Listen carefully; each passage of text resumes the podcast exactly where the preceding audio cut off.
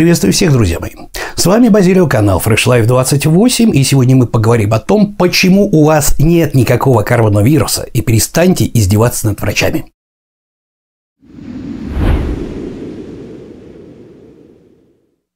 Итак, друзья мои, сегодня еще один ролик из серии когнитивных этюдов. Коротенький ролик, чтобы вам легче его было понять и чтобы вы могли поделиться с вашими друзьями этим роликом. Сегодня мы будем говорить о том, почему же каждый встречный и поперечный сейчас у себя диагностирует коронавирус. Все, стоит ему чихнуть, стоит у него где-то зачесаться или вскочить прыщу, он тут же начинает ловить себя на мысли о том, что это стопудово коронавирус, и в худшем случае ломится с сифилисом в приемный покой обычной больницы и орет «проверьте меня на коронавирус». Друзья мои, никакого коронавируса 99% у вас нет. Хотя бы, если взять по статистике. Почему нам все время кажется, что у нас с вами коронавирус? Итак, рассказываю. Причины две. Первое – когнитивное искажение, которое называется феномен Баадер-Майнхоф. А второе – эвристика доступности, про которую мы с вами уже говорили. Феномен Баадер-Майнхоф на самом деле новый, поэтому я сейчас немножечко поподробнее о нем расскажу. Суть этого искажения заключается в том, что когда человек встречает какую-то новую для него информацию, то ему начинает первое время казаться, что эта информация его как будто преследует. Например, Мужчина собирается выбрать себе автомобиль. Вот он сидит долго на сайтах, выбирает, находит модель, которая нравится, читает, она ему еще больше нравится, и на дороге он замечает, что ему все время попадается эта машина. Нет, на самом деле это вопрос селективности нашего восприятия. Машин как было, так и осталось. Просто теперь, поскольку он застрял на этом внимание подсознательно, наша система 1 строит ассоциативные связи с этим миром. Она начинает подмечать, о, смотри, вот, вот, видишь, видишь. Таким образом, человеку начинает казаться, что эта информация его просто преследует. Но, разумеется, что же происходит, когда человек, который даже не хочет ничего слышать про коронавирус, постоянно слышит про коронавирус? Правильно. Поначалу он эту информацию, ему начинает казаться, что она преследует его везде. А в конечном итоге он начинает читать симптоматику и превращается в героя рассказа или повести Джерома Клапки Джерома, английского писателя начала 20 века, которую вы наверняка читали или смотрели старый фильм Ширвинтом, Державиным и Мироном «Трое в лодке, не считая собаки».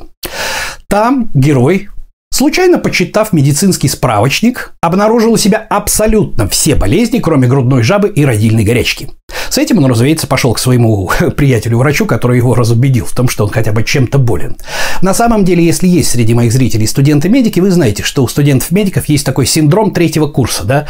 Когда на третьем курсе начинают изучать различные патологические состояния, соответственно, диагностику, да, дифференциальную диагностику, то студенты постоянно, особенно худ, в худшем случае, если это студенты психиатрических факультетов, да, но студенты постоянно начинают у себя диагностировать вот эти самые все болезни, про которые они читают. Потом Потом это проходит, да, потому что это уже профдеформация. Они уже знают, что это все ерунда. Но мы-то с вами не студенты медицинских вузов, да, поэтому мы начинаем у себя срочно искать всю симптоматику вот этого самого коронавируса, потому что кругом везде.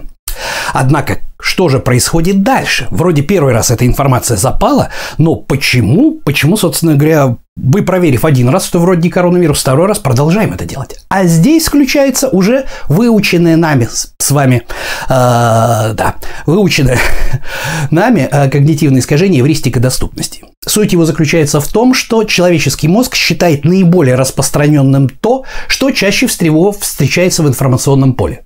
Вот чаще всего об этом говорят, значит, чаще всего это встречается. Это ошибка, это совершенно не так.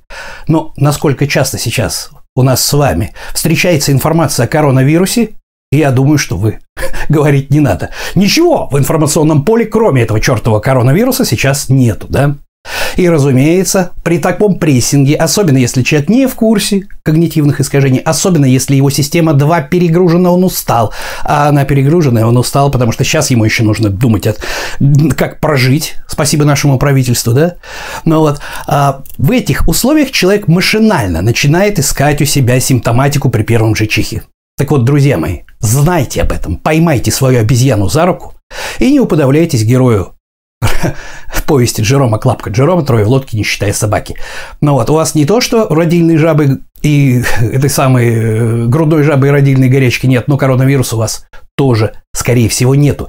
И не издевайтесь над врачами, не мучите их, не бегите с первым же чихом и с температурой в больницу с требованием немедленно вас проверить, вы сейчас умрете, потому что у вас на коронавирус. Поверьте, врачам сейчас хреново и без вас. Так что вот так вот. Что ж, друзья мои, еще раз напоминаю о том, что феномен Баадер-Майнхоф, а дальше эвристика доступности делают свое дело при загруженности системе 2. Что с этим делать? Просто про это знать. Как только вы про это знаете, ловите себя за руку, поменьше смотрите новостей, поменьше, побольше отдыхайте, не перегружайте систему 2. И тогда у вас не будет поползновений, в случае чего искать у себя симптоматику этого самого чертового коронавируса. Его у вас, скорее всего, нету. Будьте здоровы. С вами был Базилио. Всем пока-пока.